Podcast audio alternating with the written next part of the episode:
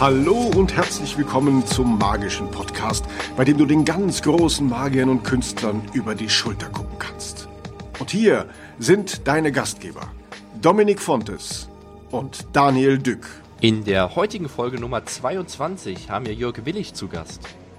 Jörg ist Grafikdesigner und Zauberkünstler. Auf der einen Seite hätte die Bundeswehr, Nestle und Lotto kein Logo. Und auf der anderen Seite wären viele Firmenveranstaltungen ohne seine Zauberkunst ganz schön trocken gewesen. Heute tauchen wir mit ihm gemeinsam ein in eine Welt des Grafikdesigns, des Marketings und der klassischen Zauberei. Denn für ihn sind Klassiker mit seiner eigenen Handschrift das Ideal in seiner Show. Hallo Jörg, hast du heute schon an einem neuen Logo gearbeitet? An einem Logo nicht, aber an vielen anderen Design-Dingen, ja. Berichte ich mal. Euch. Was zum Beispiel? Das ist ja so ein ganz spannendes Feld. Ähm, ich habe heute eine kleine Anzeige gestaltet für einen Kunden. Ähm, eigentlich machen wir keine Werbung, aber äh, das ist eine Anzeige, die basiert sehr auf dem Corporate Design, also auf dem visuellen Erscheinungsbild des Kunden. Und insofern machen wir sowas dann mal auch mit. Und ich habe einen Film geplant, äh, einen Markenfilm, den wir für einen Kunden in zwei, drei Wochen drehen werden. Und äh, da mussten wir jetzt nochmal schauen, was uns da noch fehlt und was wir alles haben. Neben deiner Tätigkeit als Grafikdesigner bist du auch hauptsächlich Zauberkünstler, warum du auch heute äh, hier bei uns beim Podcast mit dabei bist. Wie würdest du daher deine Zauberkunst, das, was du dabei machst, in einem Satz beschreiben? Oh, das ist nicht einfach. Also, was mir am meisten Spaß macht bei der Zauberei, ist das Interagieren mit dem Publikum. Deswegen ist auch äh, Zauberei mit Vortrag und Close-Up-Zauberei bei mir äh, ganz hoch im Kurs. Ähm, und in Hinblick auf das Grafikerdasein, äh, was ein super Vorteil ist, dass ich mir viele Sachen selbst gestalten kann und sicherlich auch in vieler Hinsicht äh, visueller und ähm, mit einem anderen Blickwinkel an die Zauberei gehe, als es andere Zauberer machen. Das war jetzt ein langer Satz. Aber Hauptsache Einsatz. ich glaube, wir wissen, was du meinst. Klasse. Jörg, wie bist du überhaupt zur Zauberkunst gekommen und warum zauberst du? Ähm, das hat bei mir angefangen, da war ich etwa zwölf. Da habe ich einen Zauberer gesehen und das hat mich wahnsinnig fasziniert. Und dann habe ich eher durch Zufall die Frau dieses Zauberers kennengelernt und habe sie dann ähm, genervt, dass sie mich mal ihrem Mann vorstellt. Und äh, der hat mir dann so ein paar Kleinigkeiten gezeigt, die für einen Zwölfjährigen, der noch keine Ahnung von Zauberei hat, sicherlich recht anspruchsvoll waren und dachte, dann hat er erstmal äh, lange Ruhe vor mir, aber nach drei Tagen stand ich wieder bei ihm vor der Tür, leicht übernächtigt und ich konnte die Sachen und hat er gesehen, oh, der hat ähm, durchaus mehr Interesse. Und dann hat er mich mal mitgenommen in die Zauberzentrale München.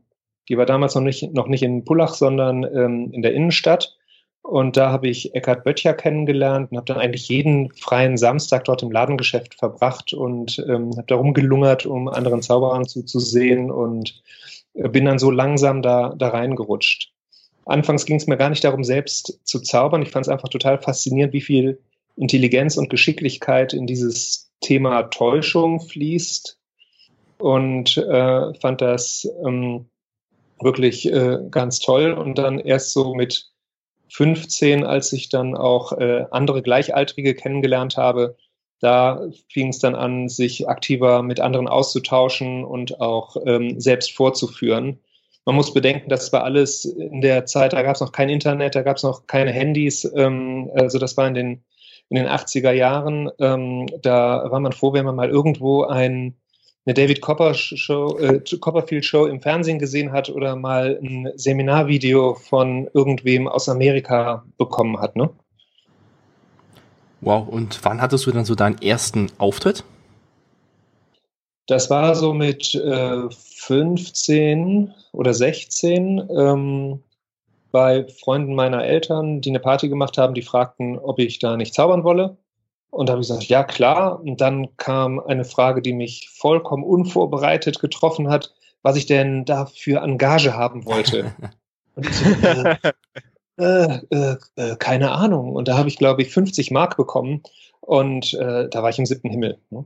Also vorher hatte ich schon mal ein paar Kleinigkeiten so in der Familie und im Freundeskreis gezeigt, aber das war so mein erster richtiger Auftritt. Wieso? Und viele sollten folgen. Wieso zauberst du heute noch? Was begeistert dich daran so sehr? Ähm, das Gleiche, was ich schon erzählt habe, also was mich damals schon fasziniert hat, ähm, die äh, Kreativität und die Intelligenz, die da reinfließt. Aber vor allem ist es für mich auch ähm, wesentlich kreativer letztendlich als das Grafikdesign. Das heißt zwar immer Grafikdesign, äh, das ist eine kreative, künstlerische Tätigkeit. Ja, einerseits schon. Auf der anderen Seite ist das natürlich auch ganz viel Handwerk und Dienstleistung. Jemand ähm, will was Bestimmtes aussagen und ich muss das bedienen. Ja, und da kann ich natürlich im Rahmen einer Logoentwicklung und Logo ist sicherlich was relativ Kreatives, aber das habe ich auch nicht jeden Tag auf dem Tisch. Aber wenn du eine Broschüre machst oder ein Flyer oder eine Autobeklebung oder sowas, ähm, das ist, da hast du ganz viele Einschränkungen, ganz viele technische Parameter. Mm, aber beim Zaubern, die, die einzige Einschränkung ist eigentlich, es muss dem Publikum gefallen. Aber ähm, man kann ja einfach da sitzen und sagen, hey, ähm, zum Beispiel, ich sitze jetzt hier und sehe da einen Stuhl, äh, ich lasse den Stuhl verschwinden, ich lasse den Stuhl schweben, ich mache aus dem Stuhl einen Elefanten, ist theoretisch alles möglich. Der Aufwand mag dann vielleicht doch ein bisschen im Weg stehen, aber eigentlich sind ja keine Grenzen gesetzt. Ja? Und insofern finde ich so dieses kreative Ausleben, das ist in der Zauberei äh, viel mehr gegeben. Das finde ich so als Ausgleich neben dem Grafikjob, äh, finde ich das super. Nach wie vor. Was macht dir mehr Spaß? Die Zauberkunst oder der Grafikdesign? Das Grafikdesign.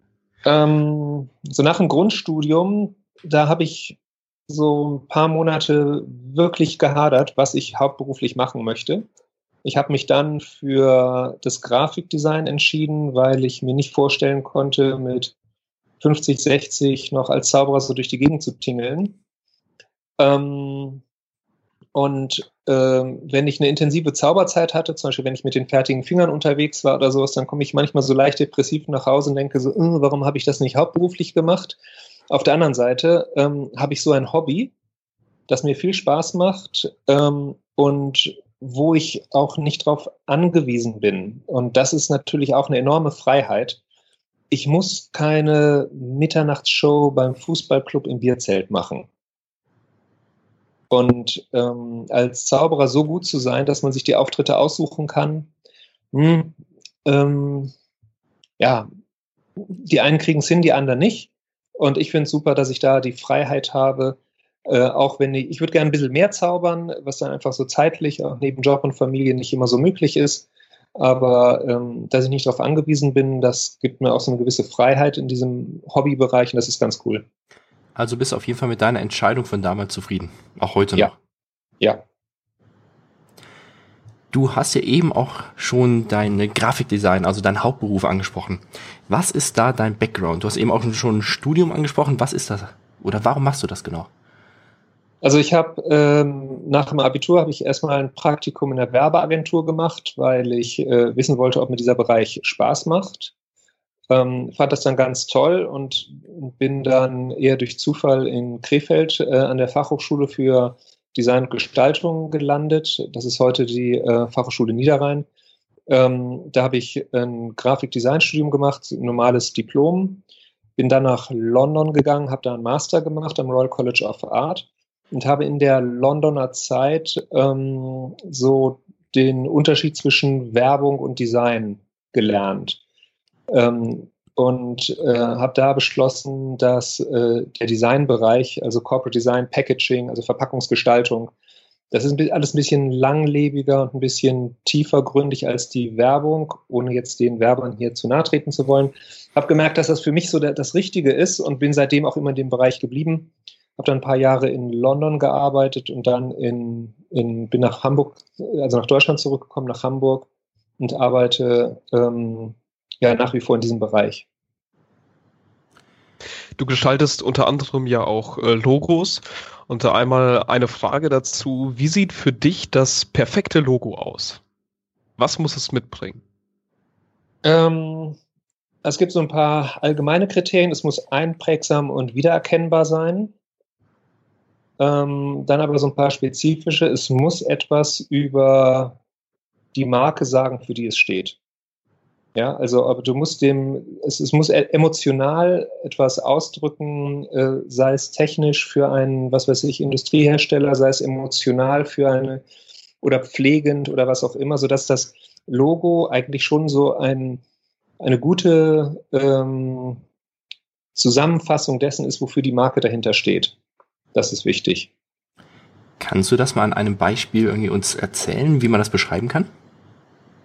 Zum Beispiel, wie kann man mit einem Logo wirklich etwas Emotionales verbinden? Ähm, wenn du einen, ähm,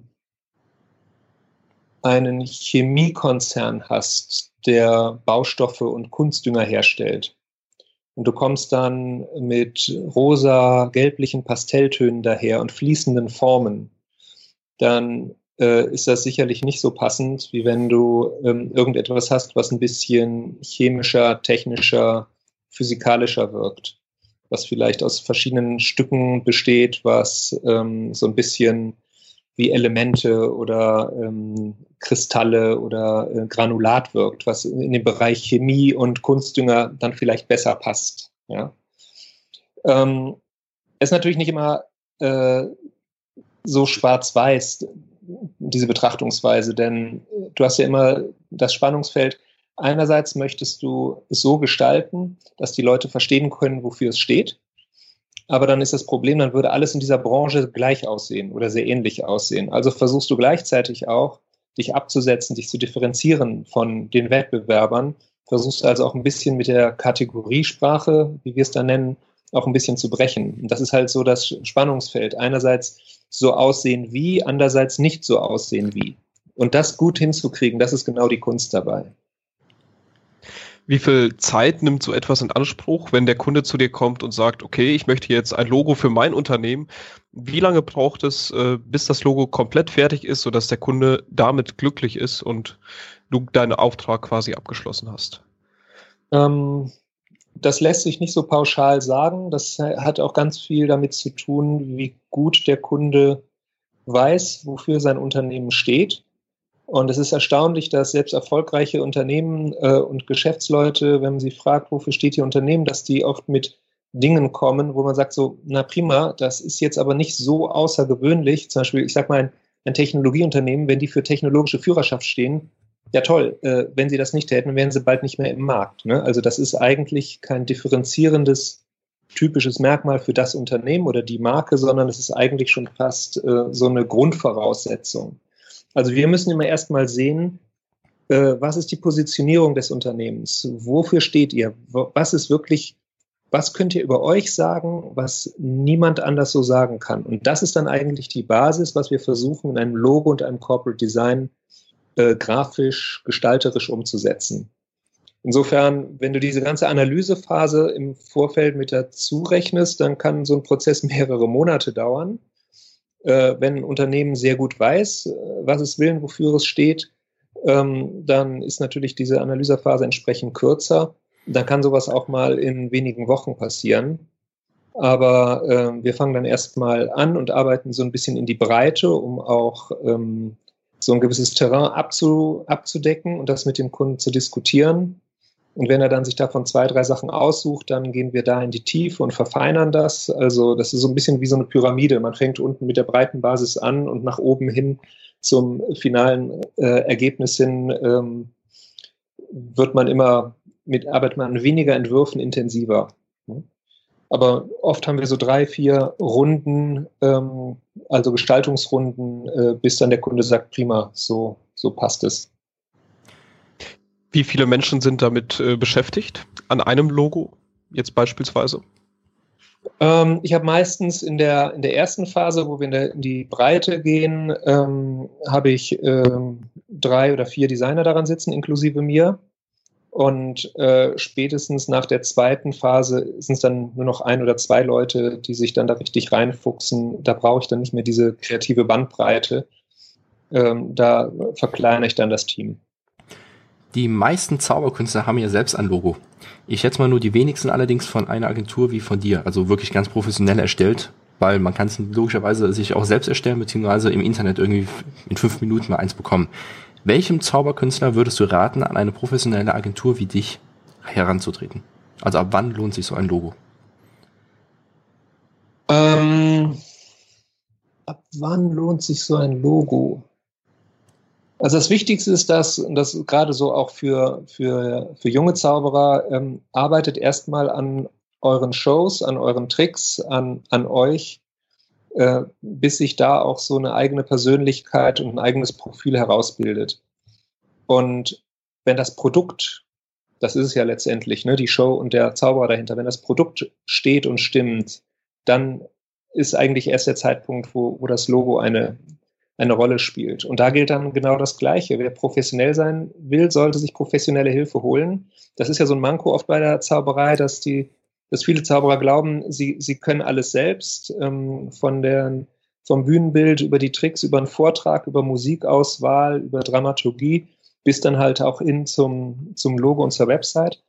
Und ich will damit nicht sagen, dass äh, jemand hobbymäßig das auch selbst sehr gut hinkriegen kann. Aber im Zweifelsfall, äh, wenn man professionelles Ergebnis haben will, ist es dann gut auch, ähm, da Fachleute zu fragen. Wobei das hier keine Werbeveranstaltung für mich werden soll. Ne? Also ich will jetzt nicht damit sagen, Leute, wenn ihr Zauberlogos braucht, äh, ruft mich an. Darum, darum geht es hier wirklich nicht.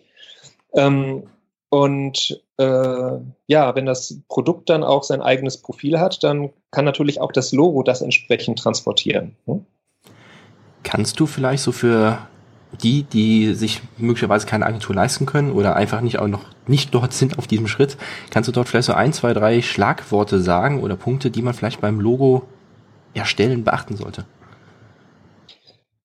Also ähm, man sieht nach wie vor ganz viele Logos mit Zylinder und Häschen. Ähm, das, und ich sprach ja vorhin von Kategoriesprache bedienen, aber sich vielleicht auch davon absetzen. Und äh, das Dilemma bei der Zauberei ist, dass ein ähm, dass die meisten Tricks ein Vorher-Nachher sind. Die lassen sich nicht in einem Bild, in einem Augenblick festhalten. Ähm, Schweben ist so eins der wenigen Dinge, die wirklich auch als Foto zauberisch wirken, dass man versteht, ah, das ist ein Zaubertrick. Ansonsten ist das Tuch ist da, das Tuch ist nicht da. Die Blume ist rot und jetzt ist die Blume gelb. Ja, aber ähm, das ist ja eine, eine, eine zeitliche Abfolge dieses Vorher-Nachher. Das ist im Bild schwer festzuhalten. Und wenn ich jetzt also Zauberei sagen will und dann habe ich ein Häschen, ein Kaninchen, hurra, versteht jeder, das ist ein Zauberer. Einerseits. Andererseits sind das Symbole, die seit so vielen Jahrzehnten benutzt werden. Das ist alt und angestaubt. Und ich kenne kaum jemanden heute, der Zylinder und Kaninchen benutzt. Ja, also würde ich mir sehr stark überlegen, ob das dann das richtige äh, visuelle Mittel ist, um Zauberei zu vermitteln. Wohl wissend, dass es schwierig ist, wenn ich darauf verzichte, dass die Leute dann auch erkennen, ja, es geht um Zauberei. Hm? Ähm, ja, ich weiß nicht, ob das eure, eure Frage so beantwortet. Geht genau in die Richtung, auf jeden Fall. Wir haben es eingangs ja schon erwähnt. Bundeswehr, Lotto, Nestle. Hast du die wirklich alle designt, die Logos? Ähm, Nestle nicht. Ähm, das, da, wir haben zwar für Nestle gearbeitet, ähm, aber das Nestle-Logo, das ist, das ist nicht von mir, aber ähm, das Lotto-Logo. Ja, das war insofern ein spannendes Projekt, weil das äh, staatliche Lotto, das sind äh, in jedem Bundesland ist es eine eigene Gesellschaft. Das sind also letztendlich äh, 16 Kunden gewesen, die ich unter einen Hut bringen musste. Und die haben sich halt gesagt über Internet, Lotto, ähm, Bet and Win und was es alles gibt, dass ähm, die Konkurrenz da inzwischen so groß ist, ähm, dass sie als staatliches Lotto ähm, einheitlicher auftreten müssen. Und daher war der halt der Wunsch, dass wir ähm, uns das anschauen und ein Lotto für alle entwickeln. Dabei haben wir dann gemerkt, dass der ähm, in drei oder vier Bundesländern der Schriftzug, wie er heute bekannt ist, schon mehr oder weniger da war. Äh, wir haben also darauf aufgebaut, aber das Kleeblatt, ähm, das haben wir gestaltet und, und dazugesetzt als Glückssymbol, denn Lotto ist ja Glücksspiel. Und was ich da wirklich erstaunlich fand, dass ähm, es noch keine Logos mit Kleeblatt gab, die hätten ähm, urheberrechtlich oder so Einspruch erheben können. Das hat mich wirklich erstaunt, denn je allgemeingültiger ein Symbol ist, desto eher läuft man Gefahr, dass man damit irgendwie die Markenrechte von jemand anderen ähm, verletzt, äh, aber da hatten wir großes Glück. Und insofern konnten wir ein relativ banales Symbol wie ein vierblättriges Kleeblatt ähm, für Lotto äh, als Marke eintragen und da ein sehr eingängiges Design schaffen. Und Bundeswehr war sicherlich ähm, das ähm, einmaligste Projekt in meinem Leben, denn ähm, die Bundeswehr als staatliche Organisation ist nicht unbedingt sehr marketingaffin und die geben sich nicht alle zehn Jahre neues Logo, äh, sondern das machen die alle 40 Jahre und ähm, das war in den, Gott, wann war das denn? Äh, Mitte der 90er Jahre, äh, auch immerhin letztes Jahrtausend. Und da haben die gemerkt, dass ihr altes Logo einfach zu wenig zeitgemäß und zu martialisch wirkt und ähm, äh, haben dann, äh, das war nicht in meiner Selbstständigkeit, da war ich noch angestellt als Designer, ähm, haben dann die Agentur äh, Peter Schmidt, für die ich damals gearbeitet habe, damit beauftragt und ähm, ich hatte halt die Projektleitung und äh, habe dann daran gearbeitet bis hin zum Schluss richtig äh, Präsentation vor dem Verteidigungsminister ähm, mit allem drum und dran. Und sowas macht man einmal im Leben. Das war also für mich wirklich eins der großen Highlights. Hast du da irgendwie etwas für dich mitnehmen können aus diesem gesamten Prozess? Also für dich persönlich? Ähm, auf jeden Fall. Erstens fand ich es total interessant zu sehen, ähm, wie äh, wirklich hochrangige Militärleute wie nervös die werden, wenn der Verteidigungsminister reinkommt. ähm, also da dachte ich so, okay, irgendwie die ganzen Sterne auf der Schulterklappe, die ähm, sind auch nur relativ. Ähm, und äh, ich fand es auch interessant, ich habe da, um die Leute für ein bisschen für Design zu sensibilisieren, ähm, habe ich den Namen des Verteidigungsministers, das war damals Volker Rühe, habe ich in verschiedenen Schriften gesetzt. Erstmal in so einer relativ technischen Schrift, ähm, Futura, Helvetica, sowas in der Art. Das war für die alle normal. Dann habe ich das in so einer Künstlerschreibschrift gestell, äh, geschrieben, ähm, so als PowerPoint-Präsentation. Ne? Und das wirkte auf die ähm, so ein bisschen belustigend, weil es wirkte eher so wie ein, ich sag mal, Kosmetikstudio, ne? Nagelstudio so.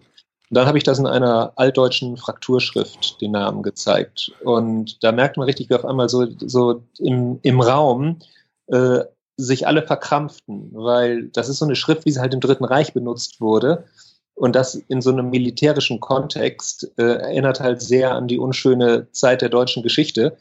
Und ähm, das war wirklich interessant, wie, wie das stimmungsmäßig im Raum zu spüren war. Und dann sagte ich, ja, aber heute Abend kommen Sie nach Hause und setzen sich aufs Sofa und trinken ein Bier. Und dann habe ich so ein Bild mit vier Bierflaschen gezeigt, wo auch so eine Schrift benutzt wird, sondern so eine Frakturschrift. Mm, aber da steht es dann für Reinheit, für Gemütlichkeit, für ja, Reinheitsgebot, für Tradition, für Geschmack. Also da hat die, das gleiche Schrift auf einmal eine ganz andere emotionale Wirkung. Da sind wir wieder bei dem, was sagt Design, ja, und, und wie kann ich damit Leute emotional ansprechen. Und das war für die ein ganz interessantes Erlebnis. Und das wiederum war für mich ein interessantes Erlebnis. Also das habe ich ganz oft bei Vorträgen und bei Präsentationen seitdem wieder so benutzt, weil es ein sehr einleuchtendes, nachvollziehbares Ergebnis oder, oder Beispiel ist, wie Schrift wirken kann. Und äh, insofern war das schon, äh, ja, das war einfach ein, ein, super, ein super Projekt. Du hast es vorhin schon äh, angesprochen, das Urheberrecht beziehungsweise das Nutzerrecht für das Logo. Ähm, worauf muss man achten, wenn man selber ein Logo designt, also wenn man selber ein Logo designt? Ähm, woher weiß ich, äh, ob dieses Logo nicht schon irgendwie benutzt wurde? Gibt es dort irgendwelche Datenbanken, auf die jeder zugreifen kann oder ist das Ganze nur speziell? Das ist ganz, ganz schwierig, denn ähm, bestimmte Sachen kann man schützen, andere Sachen kann man nicht schützen. Und das fängt beim Namen an und das hört bei der Gestaltung auf. Und wenn ich jetzt einen roten Kreis designe, dann wird man feststellen, hurra, es gibt fünf Millionen andere rote Kreise. Insofern kann ich den mir nicht schützen lassen. Ähm, das muss also schon irgendwie in einer besonderen Kombination sein. äh, mit Schrift, mit anderen Elementen, dass es ähm, schützenswert wird. Ähm, und ich kann auch nicht wissen, was auf der ganzen Welt überall gerade jetzt gestaltet wird oder gestern gestaltet wurde. Und da kann es natürlich passieren, dass ähnliche Dinge passieren. Denn, ähm, wie ich schon vorhin sagte, man versucht mit einer Gestaltung äh, ja eine gewisse Aussage zu treffen. Und ähm, da sind die handwerklichen Mittel, die ich habe, die sind ja auch beschränkt. Und wenn jemand anders irgendwo eine ähnliche Aussage treffen will, dann ist die Chance sehr groß, dass er auch ähnliche handwerkliche Mittel einsetzt. Also, dass da eine Ähnlichkeit passiert, das ist einfach so. Ähm, aber es gibt äh, zum Beispiel 42 Warenklassen. Ähm, die haben sich historisch gebildet und die sind inzwischen weltweit synchronisiert. Und wenn du eine Marke anmeldest, das gilt sowohl für den Namen als auch teilweise für die Gestaltung, dann wirst du die nicht unbedingt weltweit in allen Markenklassen anmelden, weil das ist äh, so teuer und so aufwendig, das kriegt niemand hin, sondern du suchst dir halt deine, äh, deine Warenklassen aus ähm, die für dich relevant sind. Das ist dann zum Beispiel, wenn du im Bauwesen tätig bist, dann ist das vielleicht Ingenieurskunst, Bau äh, oder ja, Bauwesen äh, und Baumaterialien. Das sind drei Warenklassen. Ja, aber du wirst nicht unbedingt ähm, Lehre, Forschung, Lebensmittel, Angelzubehör. Frag mich nicht, warum Angelzubehör eine eigene äh, Warenklasse ist. Ja, aber ähm, da wirst du dich nicht anmelden, weil es für dich nicht relevant ist. Und deswegen war es zum Beispiel möglich, dass es einmal Fokus das Auto gibt von Ford und Fokus ähm, die Zeitschrift. Ja, das sind, die sind in unterschiedlichen Warenklassen ähm, eingetragen. Und der Gesetzgeber geht halt davon aus, dass ähm, jemand, der ein Auto kauft, nicht am Kiosk zum Kiosk geht und sich dann wundert, dass er eine Zeitschrift kriegt, wenn er nach dem Fokus fragt, ja, sondern dass es da also keine Verwechslungsgefahr gibt und dann funktioniert das. Ne? Aber zurück zu der Frage, ähm, gibt es irgendwie ein, ein Register, wo man das nachschauen kann? Es gibt einen deutschen, es gibt einen europäischen und äh, Markenregister, da kann man sowas nachschauen. Aber da sind meistens Markennamen registriert und nicht unbedingt Gestaltungen. Und insofern ist das bei der Gestaltung sehr, sehr schwierig. Ähm, und ich hatte einmal den Fall, da ist tatsächlich, äh, mussten wir ein Logo zurückziehen, weil es einen Wettbewerber gab, der zur gleichen Zeit auch eine neue Logoentwicklung gemacht hat und ähm, der einfach drei Monate vor uns draußen war und damit ähm, wir das Logo nochmal total ändern mussten. Kann passieren. Jörg, wissen deine Kunden, deine Agentur, dass du Zauberkünstler bist? Ähm, die wissen das meistens zu Beginn nicht. Warum? Und zwar, ähm, wenn die mich als Designer und äh, Markenexperte kennenlernen, dann würde das ein bisschen irritieren, wenn ich zum Beispiel in einer Präsentation, uh, hier ist die Pappe leer, puff, und jetzt haben wir das Logo auf der Pappe. Ja? Ähm, das würde so nicht funktionieren. Deswegen halte ich mich da erstmal bedeckt. Nicht, weil ich mich äh, schäme oder so, sondern einfach, ähm, weil ich da eine komplett andere Rolle spiele. Ja. Und ähm, wenn ich dann einen Kunden aber schon länger kenne und ähm, man dann vielleicht auch mal abends ein Bierchen trinken geht, dann zaubere ich durchaus. Und ähm, das ist dann aber wirklich auch in einem privaten Kontext. Und dann habe ich schon ähm, mein, meine Fachexpertise als Designer schon, schon bewiesen. Ähm, und dann, äh, dann kann das, ist das natürlich sehr, sehr nett und unterhaltsam. Ne? Wobei, ich hatte eine, ein Beispiel, das war, das war ganz lustig. Da haben wir für einen Kunden, für den wir sehr, sehr viel gemacht haben, haben wir so kleine ähm, Vorträge auch ab und zu organisiert. Und da gab es einmal einen Vortrag zum Thema Wahrnehmung. Und das war natürlich schon auf Produkte und Verpackung und Regalsituationen im Supermarkt und sowas ausgerichtet. Und da habe ich äh, eins meiner eigenen Kunststücke, die ich äh, irgendwann mal entwickelt habe, mit in den Vortrag eingebaut, dass ich ähm, so getan habe, als hätte ich irgendwas im, im Schuh und immer so mit meinem Fuß hin und her gemacht habe und mich irgendwann dann so, ah, verdammt nochmal, äh, entschuldigen Sie bitte, aber ich muss mal eben, dann habe ich meinen Schuh ausgezogen und die Firma war Kraft Foods, dann habe ich eine Kraft Ketchup-Flasche rausgeholt aus meinem Schuh, auf den Tisch gestellt, den Schuh angezogen, mich kurz entschuldigt und weitergemacht. Und die Leute waren so dermaßen irritiert, weil die mich halt als Markenfuzzi kannten und keine Ahnung hatten, dass ich zaubere. Und diese, was war das denn jetzt? Und dann habe ich zwei Minuten später, habe ich das so, äh, übrigens, falls sich wegen der Flasche wundern, und dann habe ich das so ein bisschen erklärt und bin auf das Thema Wahrnehmung eingegangen. Und da war das natürlich einfach ein ganz tolles Beispiel, ähm, wo ich das mal eingesetzt habe, aber normalerweise halte ich das erstmal relativ getrennt. Das ist cool. Du sagst ja, dass Klassiker in deiner eigenen Handschrift das Ideal für deine persönliche Show sind. Wieso stehst du da so zu? Ähm, Habe ich das gesagt? Ähm, Oder ist das nicht so? Hast du eine andere Meinung? Ähm, ich ich, ich habe es ursprünglich nie so gesehen. Ich glaube, Eberhard Riese hat das neulich mal, irgend, da hat er einen Close-Up-Abend vom Ortszirkel Hamburg in der Magie beschrieben. Und da hat er, glaube ich, irgend sowas geschrieben. Also ich führe relativ viele Klassiker vor. Ähm, Tücher färben mit Tuchei, Ringspiel, kurz, mittel, lang.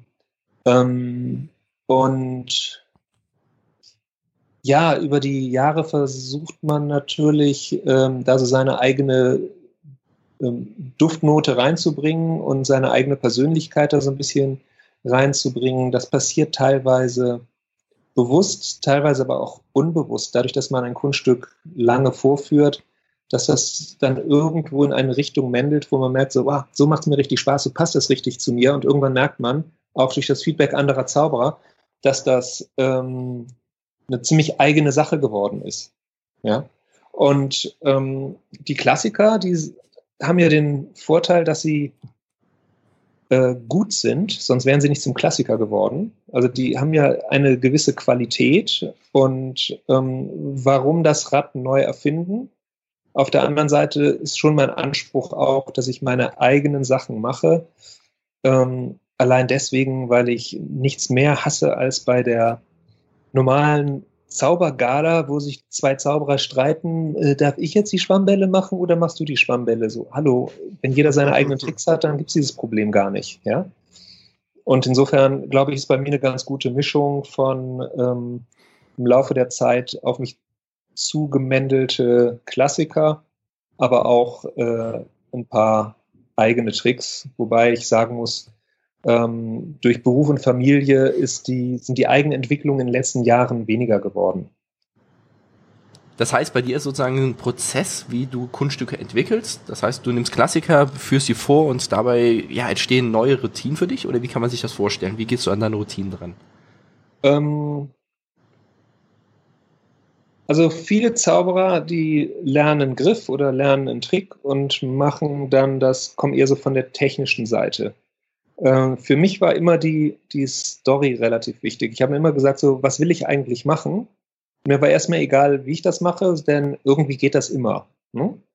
Ähm, so dass ich ähm, erst geschaut habe, was will ich eigentlich erzählen, was würde mir Spaß machen und dann habe ich das Kunststück dazu entwickelt. Und das ist insofern für mich auch eine ganz gute äh, Vorgehensweise, weil ähm, ich äh, technisch nicht sonderlich gut bin. Ja, also ähm, ich habe meine fünf, sechs Griffe, aber ähm, irgendwie da sind andere, ähm, was allgemeines Wissen angeht und was äh, so das Griffeklopfen angeht, äh, mir dermaßen überlegen. Ähm, aber trotzdem ist die Zauberei dadurch nicht unbedingt besser. Klar, je besser die Technik ist, die du beherrschst die du als Handwerkzeug einsetzen kannst, desto mehr Möglichkeiten hast du. Aber ähm, letztendlich zählt es, dass du eine gute Dramaturgie, einen guten Plot ähm, hast und ähm, dass die Technik das bedient. Ne? Und insofern komme ich meistens von der, von der Story her und äh, das hat sich für mich eigentlich sehr bewährt. Bevorzugst du deswegen auch eher die Requisiten, also die Klassiker? Hm, nicht unbedingt. Bei meinen Requisiten ist eher so, dass ich Alltagsgegenstände lieber benutze als irgendwelche Zaubergegenstände. Ähm, also was schon so nach, nach Zauberrequisite aussieht, hm, mag ich nicht so gerne. Klar, lässt sich nicht immer vermeiden. Aber ähm, letztendlich, so von meinem Typus her, ich bin so der nette Kerl von nebenan und äh, bin relativ normal. Deswegen habe ich auch keinen Künstlernamen außer meinem bürgerlichen Namen. Und äh, zu diesem Normalen gehört halt auch normale Gegenstände. Ne? Und äh, wenn ich mir den auch teilweise aus dem Publikum leihen kann, sei es ein Geldschein, sei es ein Ring, ähm, dann ist das, ähm, dann kommt mir das sehr entgegen oder, oder meiner Persönlichkeit sehr entgegen. Wie sieht dann dein Auftreten aus? Hast du ein Sakko, das du anziehst oder bleibst du genau so, wie du bist? Nee, ich ziehe schon einen Anzug an und brezel mich ein bisschen auf, aber es ist äh, genauso ein Anzug, wie ich ihn auch äh, zu einem Kundentermin anziehen würde. Also ich habe jetzt keinen besonderen, kein besonderes Kostüm für die Zauberei. Mhm, wobei ich zwei, drei Anzüge habe, in die ich ein Toppet und eine extra Tasche einge, äh, eingenäht habe, ähm, sodass sie ähm, mich da zauberisch unterstützen können.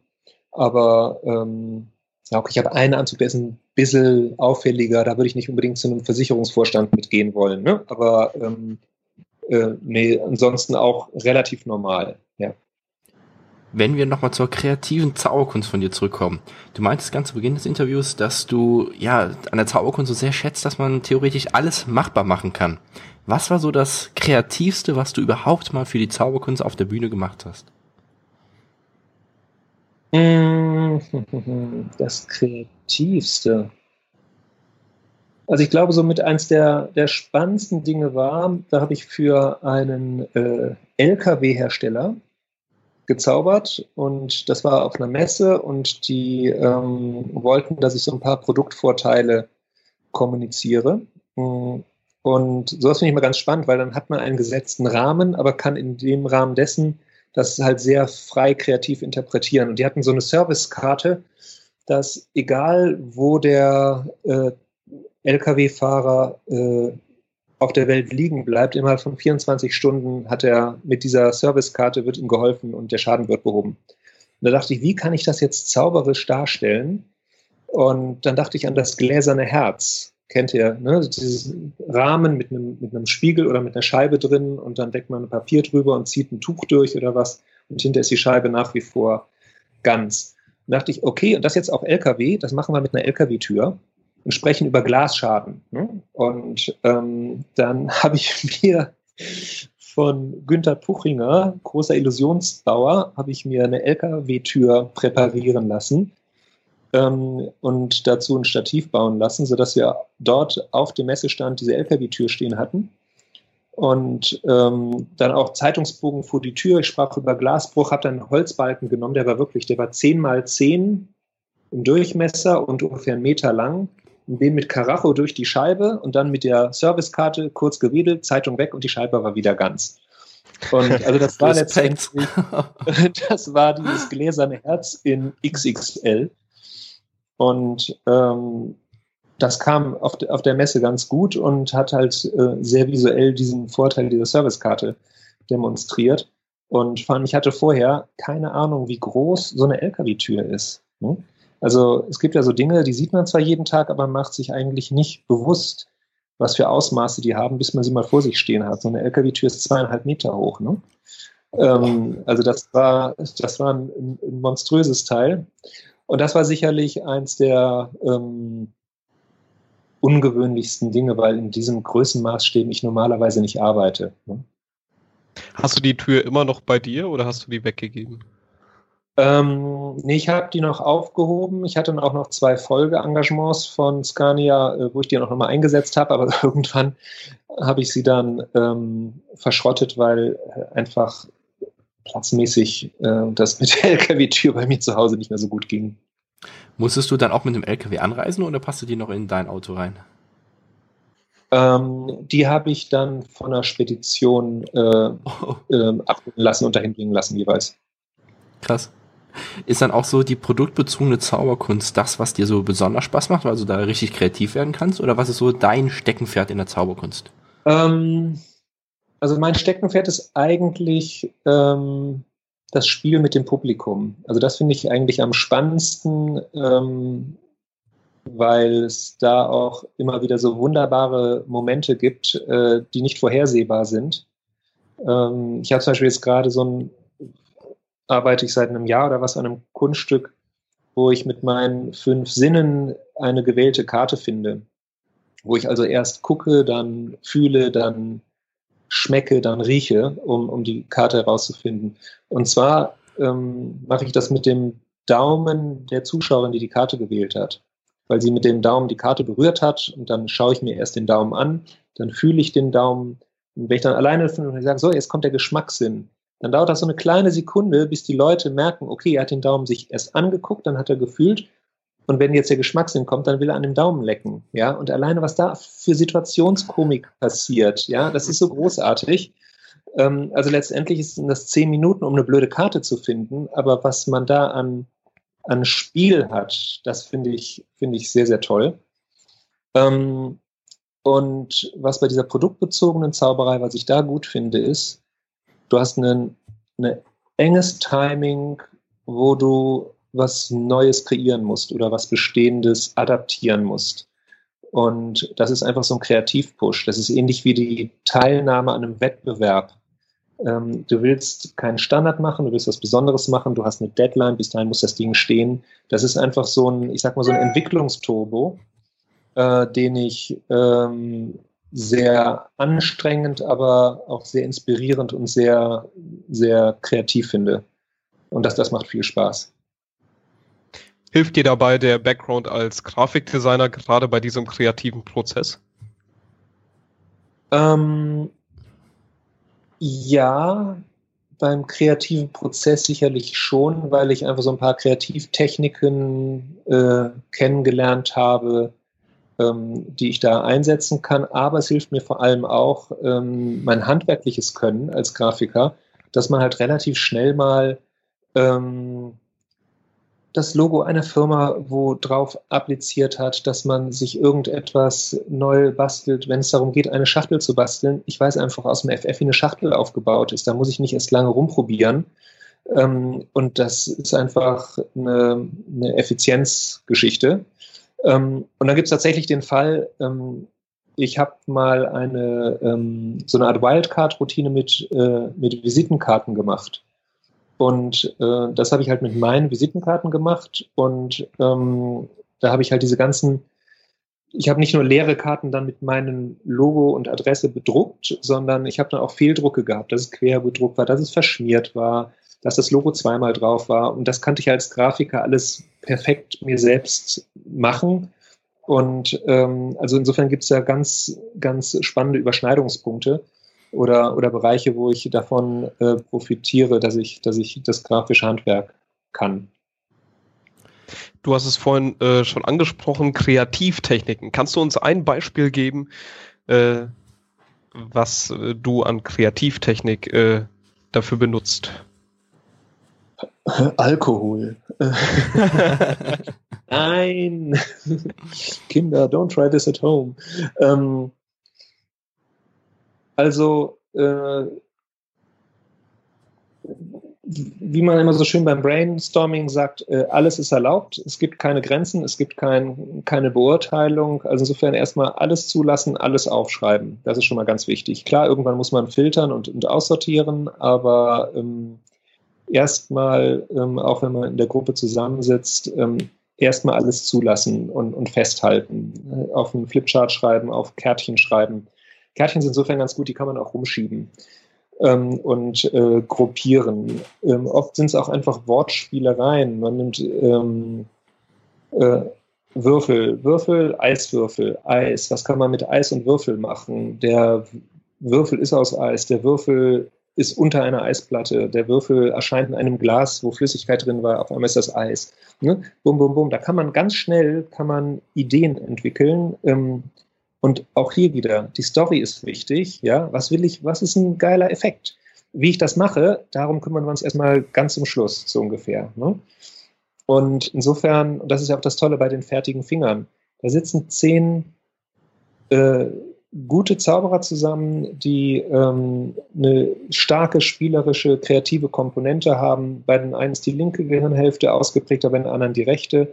Und das geht in Ping-Pong hin und her und ähm, keiner sagt, nur das sei jetzt aber meine Idee, sondern man schaut einfach, wo passt eine Idee, die in den Raum geschmissen wurde, wo passt die am besten hin oder zu wem passt die am besten. Und äh, dadurch entstehen dann so Charaktere wie Heinz. Ja? Das ist keine Einzelleistung von Pitts, sondern das ist einfach über viele Rumblödeln äh, in der Clique und einem extrem guten Pit ähm, in Kombination ist das, ist das entstanden. Ne? Und das ist einfach, das ist das, wo Kreativität richtig Spaß macht.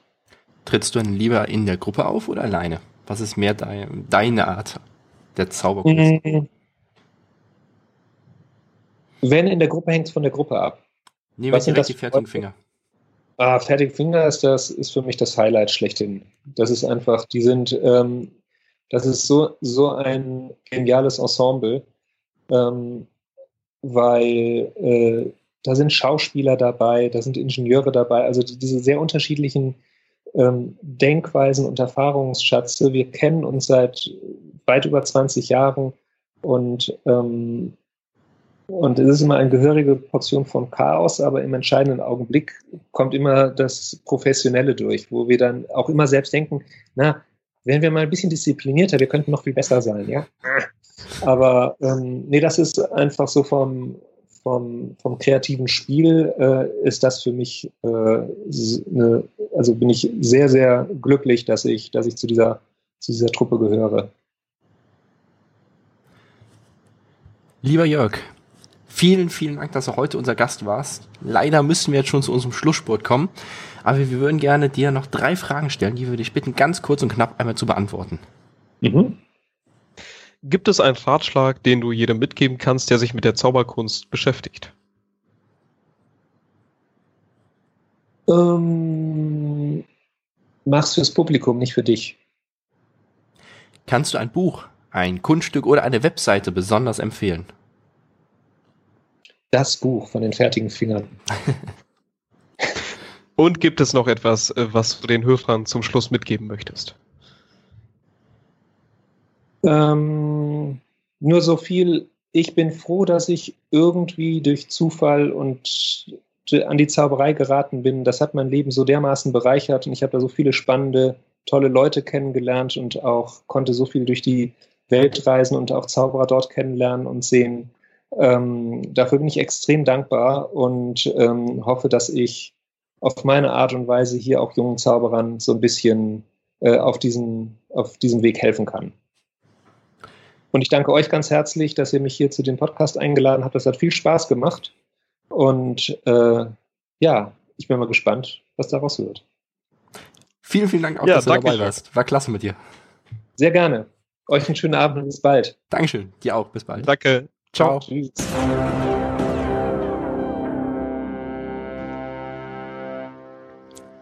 Das war's mit unserem heutigen Podcast. Vielen Dank, dass du bis jetzt zugehört hast. Unser Zitat der Folge kommt von William Shakespeare. Er sagte einmal, Hoffnung ist oft ein Jagdhund ohne Spur. Wenn es dir gefallen hat, freuen wir uns über deine Empfehlung an deine Freunde und über eine 5-Sterne-Bewertung bei iTunes. Denn das Beste, was du für uns tun kannst, ist eine Empfehlung an andere. Und je mehr positive Bewertungen wir auf iTunes haben, desto mehr werden diesen Podcast finden und umso mehr werden an den Infos, die wir für euch zusammenstellen, teilhaben können. Wenn du Vorschläge für weitere Interviewpartner hast oder Anregungen im Allgemeinen, freuen wir uns auch über deine persönliche Nachricht auf Facebook, per Mail oder beim Besuch auf unserer Webseite. Du findest uns unter facebook.com-magischer Podcast und unter magischerpodcast.de.